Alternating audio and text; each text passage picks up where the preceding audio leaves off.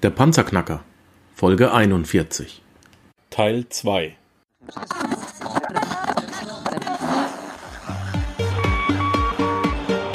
Hallo zusammen, ich bin Markus, willkommen beim Panzerknacker Podcast. Lass uns loslegen. Wenn du mich zum ersten Mal hörst, danke ich dir fürs Kommen. Wir reden hier über Geld, das erforderliche Mindset, finanzielle Freiheit und alles, was dazugehört.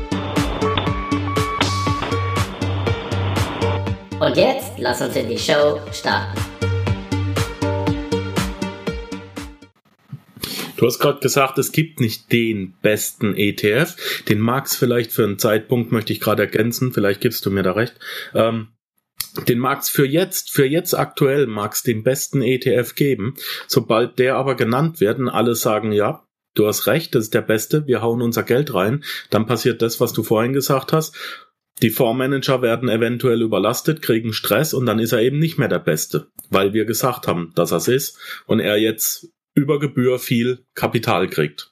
Ist das richtig? Super Punkt. Also, man, du hast natürlich bei ETFs hast du das ein bisschen weniger als wie jetzt bei einem von Menschen gehandelten Fonds. Also es ist sehr ähnlich, aber ähm, aber es ist jetzt also es ist nicht so schlimm. Aber du hast natürlich genauso ein ähnliches Problem. Also da stimme ich dir vollkommen zu. Mhm. Ähm, Jetzt hast du gesagt, du investierst in die ersten Weltländer, in, in das, jenes, verteilst da dein Geld. Das hört sich für mich so an, dass ich ganz viel Stadtkapital brauche, um das zu machen. Was ist denn da so das Minimum? Das ist eine richtig gute Frage und eine Frage, die ich ganz oft bei uns in der Gruppe auch bespreche. Ähm, die, die Grundidee ist, die, also da möchte ich jetzt einfach mal kurz so ein bisschen ich sage mal so, wie, wie, gesagt, ich bin kein Anlageberater, sondern alles, was ich da jetzt sage, das sind Sachen, die ich selber gelernt habe, die so nach denen ich investiere. Und äh, wenn da jetzt jemand zuhört und sagt, das ist absoluter Schwachsinn, dann ist es absolut okay, wenn das jemand denkt. Wenn jemand zuhört und sich denkt, hey, das macht doch voll Sinn, dann ähm, finde ich das umso besser natürlich. Und mein einziges Anliegen wäre, probiert es aus. Also an, anstatt irgendwelchen Leuten zuzuhören, die vielleicht irgendwas erzählen, vielleicht selber ein bisschen ausprobieren. Und jetzt eben, das ist so eine, so eine Regel, die ich halt unter Anführungszeichen den Leuten geben möchte, ist, dass es so schwer ist, dieses sogenannte Market Timing zu perfektionieren. Das bedeutet, das Market Timing ist das folgende, dass ich, also das Optimale, wenn man jetzt sagt, ich bin der beste Investor, dann schafft man es, dass man bei niedrigen Kursen kauft und bei hohen Kursen verkauft. Das wäre so die eierlegende Wollmilchsau im Investieren, ja. weil wenn ich das schaffe, dann mache ich immer den maximalen Profit antizyklisches Anlageverhalten. Genau, nur das größte Problem, und das ist ja dieses antizyklische, ist ja das größte Problem, dass für den Otto-Normalinvestor, der meistens das so macht, dass er bei niedrigen Kursen verkauft und bei den hohen Kursen wieder kauft. Und da kann ich ein sehr gutes Buch dazu empfehlen. Es nennt sich Psychologie der Massen. Das ist ein extrem gutes Buch, ähm, hat relativ wenig per se mit Investieren zu tun. Aber wie gesagt, ich glaube, dass Psychologie fast viel wichtiger ist. Und ähm, da gibt's dieses Buch Psychologie der Massen, wo man eben unter Anführungszeichen lernt, warum eben Leute gerne bei hohen Kursen kaufen und bei tiefen Kursen verkaufen. Es hat eben viel mit den eigenen Emotionen zu tun. Es hat viel mit den Emotionen zu tun, eine Rallye zu verpassen oder irgendwie Stress zu bekommen, weil jetzt die Kurse so tief sind und weil irgendwie die Börse komplett verrückt spielt, weil die Medien verrückt spielen, weil die Nachrichten verrückt spielen. Das heißt, ich gehe dann eher her und verkaufe eben bei diesen niedrigen Kursen, wo ich eigentlich kaufen sollte. Und wenn ich jetzt hergehe und sage, okay, ich muss akzeptieren, dass du und ich und wir, die jetzt unter Anführungszeichen Durchschnittsinvestoren sind und keine Ahnung haben von Market Timing, wir sind keine Warren Buffetts, der das äh, zelebriert und richtig gut kann, dann muss ich akzeptieren, dass ich das nicht kann. Das heißt, ich kann nicht investieren mit dem Wissen, dass ich weiß, ob die Börse rauf oder runter geht. Das ist, das kommt, klingt jetzt so, ja gut, dann kann ich gar nicht in die Börse investieren. Nur bedingt. Und zwar, es ist einfach statistisch so, beziehungsweise auch wirtschaftlich so, dass die Börse über lange Zeitläufe, und da rede ich jetzt über 5, 7, 10, 20, 30 Jahre, steigen muss. Und zwar aus dem Grund, weil wir immer Inflation haben, weil wir ja eigentlich ein Wirtschaftswachstum haben. Das heißt, auch wenn wir mal vielleicht über einige Jahre Deflation haben, vielleicht haben wir jetzt auch mal Deflation in den nächsten Jahren, so wird über lange Zeiträume immer ein Wirtschaftswachstum stattfinden, sonst würde die Wirtschaft komplett kollabieren. Das heißt, es gibt keine funktionierende Wirtschaft, die äh, deflationär ist. Das heißt, die muss wachsen. Und dadurch, dass sie wachsen muss, muss auch die Gesamtbörse damit mitziehen. Das ist zwar über Zeiten hin, also manchmal über ein Jahr lang oder eineinhalb Jahre, kann es vielleicht nicht so danach ausschauen, weil gerade ein Börsencrash passiert. Das heißt, du, die Börse verliert um 80 Prozent.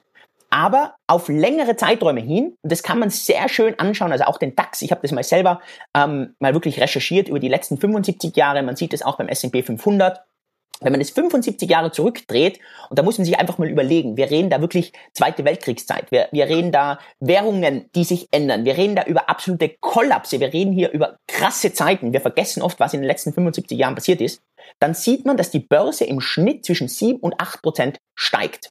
Das ist der Schnitt, steigt. Das heißt, ich selber weiß jetzt aber nicht genau, bin ich jetzt gerade an einem Hoch oder Tief, ich weiß nur, dass sie im Schnitt steigt. Der, die Lösung jetzt, um, um zu sagen, wann soll ich investieren, ist genau diese, um diese Frage dann zu beantworten. Man glaubt jetzt nicht, dass ich jetzt diese Frage beantworte, wie viel Geld brauche ich zum Investieren? Die Antwort nämlich darauf ist, dass man sehr selten, selten alles unter einmal investieren sollte, sondern lieber in regelmäßigen Abständen. Das heißt, das Beste ist, man investiert zum Beispiel 100 Euro jedes Monat. Oder, und es gibt einige Online-Broker, die verlangen auch nur 25 Euro pro Monat. Das heißt, mit 25 Euro pro Monat könnte man in sogenannte ETFs investieren, einen sogenannten ETF-Sparplan machen. Und dann würde das über den Lauf der Zeit zu viel besseren Durchschnittskursen führen. Das nennt sich Dollar Cost Averaging. Vielleicht hat das der eine oder andere schon mal gehört. Und über den Lauf der Zeit hat man so viel bessere Chancen und höhere Chancen, als wie, dass man heute darauf wettet, wie die Börse irgendwann steht, weil das ist viel zu riskant. Das bedeutet, man kann mit 1000 Euro im Monat, man kann mit 25 Euro im Monat, man kann mit, also ich persönlich würde sagen, jeder heute in Österreich, Deutschland, der Schweiz, wahrscheinlich der Großteil der Zuhörer, hat die Möglichkeit, in einen ETF jedes Monat zu investieren und sollte das auch machen. Sehe ich ähnlich, sehe ich ähnlich. Ähm, möchte ganz kurz das Wort nochmal aufschnappen, dass du oder ähm, den Fachbegriff, den du gerade genannt hast. Ich habe schon mal ein oder zweimal in einem vergangenen Podcast darüber ein bisschen referiert, und zwar den Cost-Average-Effekt. Ähm, falls der ein oder andere den jetzt noch nicht kennt, der Cost-Average-Effekt ist auf Deutsch ähm, übersetzt der Durchschnittskosteneffekt.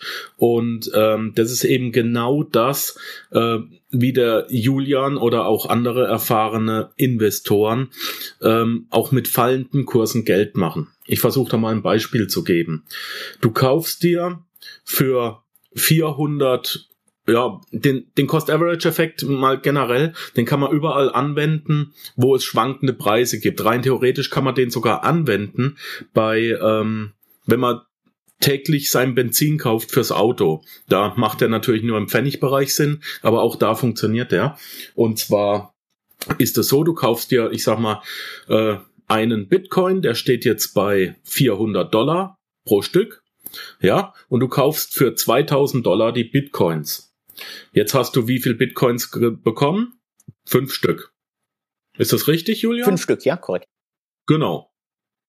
Ja, Genau, jetzt, was passiert, wenn, wenn wir Bitcoins gekauft haben, irgendwo unser Geld reingesteckt haben? Natürlich, das was immer passiert. Bam, nächste Woche rauscht das Ding runter und er kostet nicht mehr 400 Dollar, sondern er kostet 200 Dollar. Ähm, und jetzt kommt eben diese Psychologie der Massen, die du gerade gesagt hast. Das Buch habe ich übrigens noch nicht gelesen. Ich habe es mir aufgeschrieben. Ich pack's auch in die Show Notes. Möchte ich noch haben. Ähm, jetzt kommt das eben. Um Gottes Willen, ich habe die Hälfte meines Geldes verloren, weil der Kurs ist ja abgerutscht. Und genau diese Denkweise ist Bullshit. Warum? Das Geld hattest du ja schon ausgegeben. Du hast ja kein Geld mehr gehabt. Du hattest vorher fünf Bitcoin, du hast jetzt immer noch fünf, Bitcoin.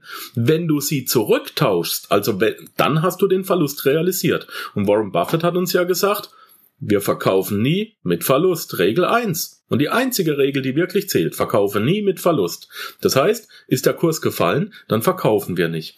Was machen wir stattdessen? Wir warten auch nicht, bis er wieder hochgeht und verkaufen dann zum Einstandspreis von vorher und, und sind glücklich. Oh, um Gottes Willen, den Stress halte ich nicht mehr aus, das ist mir ja viel zu heftig. Ich gehe null aus null aus dem Geschäft. Nein, und das macht jetzt eben auch dieser ETF-Fondsmanager und das macht der Julian und das machen alle anderen auch. Wenn es Rabatt gibt, wird zugeschlagen. Ja, jetzt ist der Bitcoin halt auf 200 pro Stück runtergerauscht, 200 Dollar. Und jetzt werden nochmal 2000 Dollar in die Hand genommen. Warum? Der Julian hat ja gerade gesagt, wir gehen nicht hin und investieren unser ganzes Geld, sondern immer stückchenweise, falls es mal Rabatt gibt. Ja, und jetzt nimmst du nochmal 2000 Dollar und was passiert? Du hast jetzt 10 Bitcoins. Und jetzt eine ganz einfache Rechnung. Ich bin nicht so gut im Kopf. Ich habe auch keinen Doktortitel wie der Julian. Ich mache hier mal kurz meinen Taschenrechner an. Wir haben jetzt für insgesamt 4000 Dollar 15 Bitcoins. Und wenn ich jetzt diese 4000 durch die 15 teile, ist folgendes passiert. Ich habe einen Durchschnittspreis pro Bitcoin von etwa 267 Dollar. Und sobald der Bitcoin eben wieder, er muss jetzt nicht mehr auf 400 hochsteigen, sondern er reicht auf 267, dann bin ich im Break-Even-Point, also 0 auf 0. Und sollte er auf 400 hochsteigen, habe ich schon 50% Rendite gemacht, nämlich 2000 Dollar plus. Aber das ist nicht mein, mein Podcast heute, sondern der vom Julian. Ich wollte es nur noch mal kurz ähm, erwähnen. Gibt es irgendwas zu ergänzen? Ja, ich würde da voll gern was ergänzen. Und zwar, ähm, man muss da auf eines natürlich extrem aufpassen, dass man nicht in dieses typische ähm, Casino-Spiel hineinkommt. Und dieses Casino-Spiel ist das folgende, dass man am Roulette steht und sagt schwarz oder rot und man diese Verdoppelungsstrategie spielt, dass man sagt, okay, wenn schwarz nicht kommt, also ich, ich setze jetzt immer auf rot und jetzt kommt zum Beispiel schwarz, also ich verliere jetzt zum Beispiel 5 Dollar, dass man dann hergeht und sagt, in der nächsten Runde setze ich 10 Dollar und wenn ich wieder verliere, setze ich 20 Dollar, wenn ich wieder verliere, setze ich, setze ich 40 Dollar, setze ich 80 Dollar und Anführungszeichen, ich setze immer mehr und mehr und mehr, immer verdoppeln, dass wenn ich einmal gewinne, hole ich mir alles zurück. Die große Gefahr, wenn man das nämlich macht, ist das folgende. Erstens mal, ähm, man kann sehr lange verlieren. Ähm, ganz viele gute Investoren, die das sehr lange gespielt haben, die haben damit auch sehr gute Erfolge auf der Börse, bis es sie einmal auswischt, weil sie es einmal nicht schaffen, wieder zu verdoppeln. Das heißt, die Verdoppelungsstrategie funktioniert dann sehr gut. Und das ist jetzt wieder, äh, ich will jetzt nicht sagen, dass sie eben nicht funktioniert, sondern ich will nur sagen, sie funktioniert dann sehr gut, wenn man den wirklichen Preis des Wertes kauft, den man kauft. Das heißt, so wie du jetzt das Beispiel Bitcoin verwendest, äh, manche Leute kennen sich sehr gut aus mit Kryptowährungen, manche Leute eben nicht. Und das heißt, wenn ich jetzt als Durchschnittsinvestor an der Börse hergehe und Sachen kaufe, dann gehe ich persönlich jetzt als Julian Hosp davon aus, dass du keine Ahnung hast, was der wirkliche Preis ist von dem, was du kaufst weil die wenigsten Leute sich damit beschäftigen, Buchhaltung zu lernen, beziehungsweise Finanzanalyse zu lernen, in den Balance Sheet hineingehen, in die, äh, in die Eingaben-Ausgabenrechnungen hineingehen und sich das durchschauen. Was ist der wirkliche Wert eines ETFs? Die wenigsten überlegen sich das, auch bei den Aktien.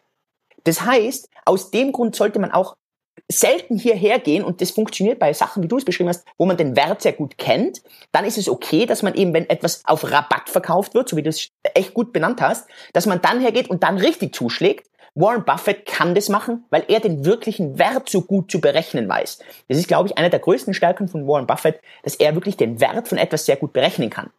Ich würde, ich traue mich sagen, dass 99 Prozent von uns, und da inkludiere ich mich auch, keinen Plan von einem Wert, von einem Wert von etwas haben. Das heißt, alles, was ich machen muss, ist, ich gehe her und sage, ich automatisiere das und anstatt, dass ich unter einmal so viel Geld hineinhaue, dass ich danach nichts mehr übrig habe, gehe ich her und sage, hey, weißt du was, ich plane das und automatisiere. Das sind ganz wichtige Wörter. Planen bedeutet, ich schalte Emotionen aus.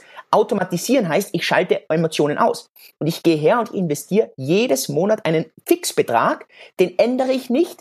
Ich kann den mal erhöhen, wenn ich das Gefühl habe, dass ich jetzt mehr Geld verdiene. Aber ich erhöhe den nicht, nur weil ich jetzt glaube, aus emotionaler Sicht, dass jetzt gerade gute Preise sind sondern ich investiere stupide, stur die gleiche Menge, um dadurch so schön, wie du das erklärt hast, auch Markus, günstigere Durchschnittspreise bekommen, aber eben sehr gefährlich ist herzugehen und gerade an der Börse ist es sehr, sehr, sehr gefährlich, zu glauben, nur weil etwas jetzt um 50 Prozent gefallen ist, dass ich hergehe und sage, jetzt, jetzt hau ich alles nochmal rein, weil etwas um 50 Prozent fällt, muss um 50%, muss um wieder um 100 Prozent rauf, damit es wieder am Ursprungspreis ist. Kein Mensch kann dir das versprechen, außer du weißt zu 100%, Prozent, was der wirkliche Wert ist. Das heißt, hergehen und sagen, heute investiere ich 100 Euro, nächstes Monat 100 Euro, dann wieder 100 Euro, dann wieder 100 Euro, langweilig, langweilig, langweilig, ich werde reich, ich werde reich, ich werde reich, ich werde reich. Eines, was ich gelernt habe, ist, die Leute, ähm, und das wurde mir in Gott sei Dank sehr früh dann beigebracht, die Leute, die heute wirklich viel Geld haben und von dem Geld schön leben können, das sind alles Leute, die ein sehr langweiliges Investorendasein haben, weil die halt verstehen, dass Emotionen, das, was das Ganze spannend macht, das ist für, die, ist für 5% von seinem Kapital okay. Also mit 5% von seinem Kapital kann man ruhig äh, spannende Sachen machen, die einem so richtig, so richtig geil sind, weil irgendwie Sachen 100% rauf und 50% runter und das ist so diese Emotionsachterbahn.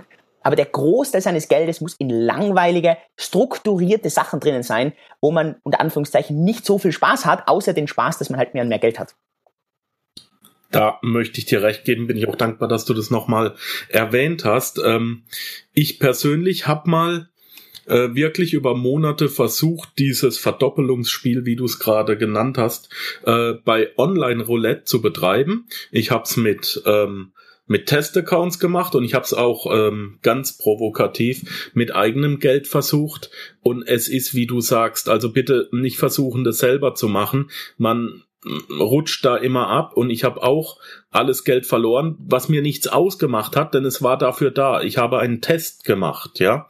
Ich ich habe aus aus ich glaube 50 Dollar habe ich innerhalb kürzester Zeit über zweieinhalbtausend Dollar gemacht innerhalb von Tagen und dann war alles weg mit einem einzigen, äh, mit einer Fehlentscheidung. Also da gebe ich ihm Julian zu 100% recht und bitte, dieses Beispiel mit den Bitcoins soll ein Rechenbeispiel darstellen, um äh, den, äh, um das Konzept des Durchschnittskosteneffekts, des Cost-Average-Effekts darzustellen. Bitte nicht so machen, das kann sauteuer werden. ja. Nee, also ich glaube, ich weiß eh, dass du das, äh, eh, ich wollte es einfach nur noch mal klarstellen, auch was dann wirklich die, die, also unter Anführungszeichen meine ich will nicht sagen empfohlen, weil ich empfehle da nicht, sondern die äh, Strategie ist, die ich selber fahre und die unter Anführungszeichen Leute nachmachen können, wenn sie für sich selber auch glauben, dass die äh, Sinn macht. Wie kann man die nachmachen? Also im Prinzip, das, es gibt da so äh, ein paar Schritte, wie das relativ simpel geht. Das allererste, was man halt machen muss, ist, ähm, dass man, und das ist so der, ich finde das immer so ein schwieriger Schritt, dass man hergeht und sagt, wie viel Geld pro Monat möchte ich denn regelmäßig in einen ETF-Sparplan investieren? Ähm, ich persönlich würde den Leuten empfehlen, zehn Prozent von seinem Monats Einkommen, ich würde jetzt nicht sagen Umsatz, das ist oft ein bisschen schwierig, aber ich würde mal sagen 10% von seinem Monatseinkommen. Wenn man angestellt ist, ist das relativ einfach. Man bekommt einen Gehaltszettel von 1500 Euro oder 1500 Schweizer Franken und dann sagt man, okay, 10%, also 150 Euro, 150 Schweizer Franken investiere ich in diesen ETF-Sparplan. Ähm, man kann das auch erhöhen, man kann 20, 30, 40 Prozent machen. Jeder, der jetzt zuhört und sagt, spinnst du Julian, ich kann doch nicht 10 Prozent von meinem Gehalt weglegen, äh, ich komme ja so schon bis zum Ende des Monats nicht aus, den möchte ich herzlich in meinem Club willkommen heißen, denn genau so ist es mir auch am Anfang gegangen, als ich das zum ersten Mal gehört habe. Gibt es ein sehr schönes Buch, ähm, das ist ein sehr kleines Buch, das heißt Der reichste Mann von Babylon. Kann ich nur jedem ans Herz le äh, legen, das Buch zu lesen. Ähm, ist ein sehr altes Buch, ist auch sehr basic geschrieben, ähm, das Buch gehandelt von dem reichsten Mann und wie er eben zum reichsten Mann von Babylon geworden ist. Und er beschreibt es so, dass er für jede zehn Stück Gold, die er verdient hat, ein Stück Gold in gewinnbringende Anlagen investiert hat. Und er beschreibt es halt sehr schön, das heißt, ähm, dass er ihm halt immer zehn Prozent weggespart hat. Und er beschreibt auch dieses Gefühl, dass man sich nicht vorstellen kann, dass man zehn Prozent weglegt. Das, der Trick dabei ist, man muss das am allerersten Tag machen, wo man sein Gehalt bekommt und man muss darauf vertrauen, dass sich's ausgeht. Und sonst kann man ja immer noch unter Anführungszeichen das Geld von seinem Sparkonto wieder zurückholen. Gerade im ersten Monat muss man ja nicht sofort in einen ETF-Sparplan investieren, sondern man kann sie einfach auf ein Sparkonto tun.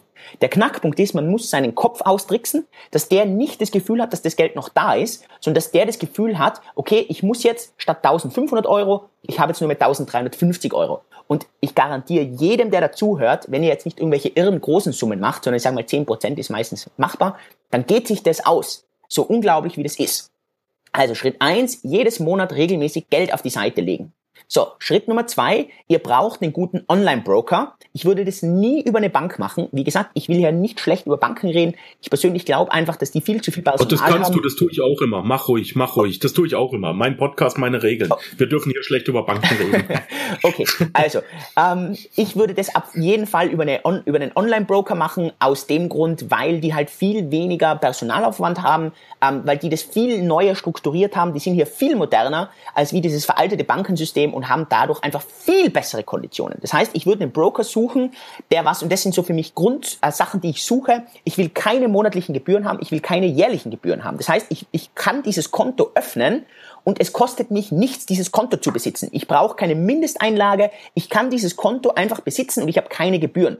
So, bei jeder normalen Bank ist es absolut unmöglich, weil ihr bezahlt für euer Girokonto was, ihr bezahlt für euer, äh, für ein ganz normales äh, Brokerage-Konto irgendwas. Das heißt, für ein Aktiendepot, ihr bezahlt immer. Also bei einem Online-Broker, und da gibt es sehr viele, ähm, die super Sinn machen und das würde ich mir einfach anschauen, durchschauen. So, das ist natürlich jetzt Recherchearbeit, die ich euch, also das müsst ihr einfach für euch selber machen, wenn ihr nicht irgendwo äh, bei jemandem etwas kaufen wollt, wo ihr sagt, okay, das ist mein Leitfaden, äh, zeig mir, wie das geht, ich will es eins zu eins folgen. Es gibt aber genug Sachen, wo ihr das recherchieren könnt, wo ihr das anschauen könnt und ihr werdet sehen, es gibt 15 verschiedene richtig gute Broker. Es gibt auch viele, die schlecht sind, weil die täuschen es ein bisschen vor, dass da keine Kosten sind und dann sind Kosten. Der zweite wichtige Punkt bei dem Broker ist, dass die keine oder sehr geringe Ausführungsgebühren haben für euren ETF-Sparplan. Weil nichts killt euch mehr als wie Gebühren. Ihr dürft eines nie vergessen, Renditen sind optional. Es garantiert euch keine Renditen. Was ich dir aber garantiere, sind deine Steuern und was ich dir garantiere, sind Gebühren. Die Steuern kannst du nicht umgehen, aber Gebühren kannst du dir aussuchen. Das heißt, schau, dass du geringe Gebühren hast. Und eine Ordergebühr, die solltest du gering halten. Das heißt, am besten ist, du hast gar keine Ordergebühr. Wir zum Beispiel bei uns in der Gruppe, wir haben so eine eigene ETF-Sparplangruppe, ähm, da haben wir gewisse Broker, wo wir gar nichts bezahlen für die Ordergebühren. Das heißt, da ist uns auch immer wichtig, dass eben das kostenlos ist. Weil unter Anführungszeichen nur so es auch geschafft wird, dass ähm, ich 100 Euro investiere und weiterhin 100 Euro habe. Das ist wichtig. Der dritte Punkt, den was du da machen musst, ist, du musst einen ETF aussuchen. Wie gesagt, meine Aufteilung hast du gehört. Es ist 50% Aktien, 40% Anleihen, 10% riskant, Rohstoffe, Emerging Markets. Wir haben auch ganz klare ETF-Empfehlungen, die ich jetzt aber hier einfach auch aus Investorenberatung nicht geben darf und will. Wir machen das bei uns in der Gruppe, weil es dort wieder ein ganz anderes geschütztes, äh, geschützte Umgebung ist, wo ich das rechtlich auch machen kann hier, da bewege ich mich in sehr gefährliches Fahrwasser, wenn ich hier einfach irgendwelche Empfehlungen für ETFs ausspreche. Das, das will ich nicht und das darf ich auch nicht. Ähm, du musst für dich einfach selber erkennen und schauen, welche ETFs zu dir passen, welche für dich Sinn machen. Und jetzt kommt der wichtige vierte Schritt. Und der vierte wichtige Schritt ist, automatisier das Ganze. Das heißt, du hast deine 10%, die gehen automatisch bei Dauerauftrag auf deinen Broker. Automatisch am 1. oder am 15. eines Monats werden so die ETFs gekauft. Und es wird automatisch gemacht. Das, da denkst du nicht dran, das passiert. Das heißt, du nimmst auch hier keine, keine Geldmenge her, die was dir extrem wehtut, wo du sagst, boah, hey, es knebelt dich her. Also nicht jetzt 1000 Euro pro Monat machen, weil du halt jetzt gerade 1000 Euro machen kannst, aber du weißt nicht, vielleicht in sechs Monaten äh, kannst du nicht gerade 1000 Euro machen, aber genau dann müsstest du es machen, weil dann vielleicht gerade die Kurse tief stehen.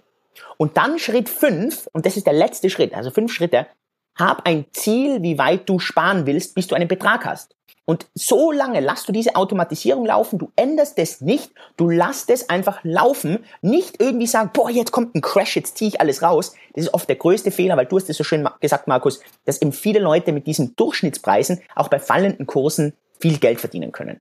Und dann einfach ein Ziel haben, das kann zum Beispiel sein, ich will 50.000 Euro für eine Anzahlung für eine Wohnung oder ich will 500.000 Euro, weil dann bin ich finanziell unabhängig und kann das dann umschichten und entspare dann korrekt. Ähm, und, und, und so unter Anführungszeichen sind diese fünf Schritte und die kann jeder nachmachen. Jeder kann Zeit und Geld und Energie investieren oder ihr könnt euch auch äh, Kurse kaufen, ihr könnt euch äh, Sachen von anderen Leuten holen, wo ihr dann lernt, okay, könnt ihr denn eins zu eins nachfolgen. Es gibt da eben auch etwas von Gerd Kommer zum Beispiel. Ich finde, seine Strategie ist meine persönliche Meinung, ist okay. Ähm, gibt sicher vielleicht immer wieder neuere. Tony Robbins hat auch eine Strategie, ist teilweise sehr gut für den amerikanischen Markt, vielleicht nicht so gut für den europäischen Markt. Das ist so diese fünf Schritte und die kann jeder nachmachen. Ja, meine Lieben, leider war es jetzt das auch schon wieder mit dem zweiten Teil. Ich weiß, es ist spannend, es tut mir leid. Bitte schalte in der nächsten Folge wieder ein, es geht genauso spannend weiter. Ja, das war es leider auch schon wieder für heute. Ich danke dir fürs Zuhören. Die Informationen, die du in dieser Episode erhalten hast, werden natürlich, wie immer, durch die zusätzlichen Informationen in den Show Notes auf www.panzerknacker-podcast.com ergänzt. Schau doch einfach mal rein. Bitte besuche mich auch nächste Woche wieder für eine weitere Episode vom Panzerknacker Podcast. Dies ist eine Markus Habermehl Production.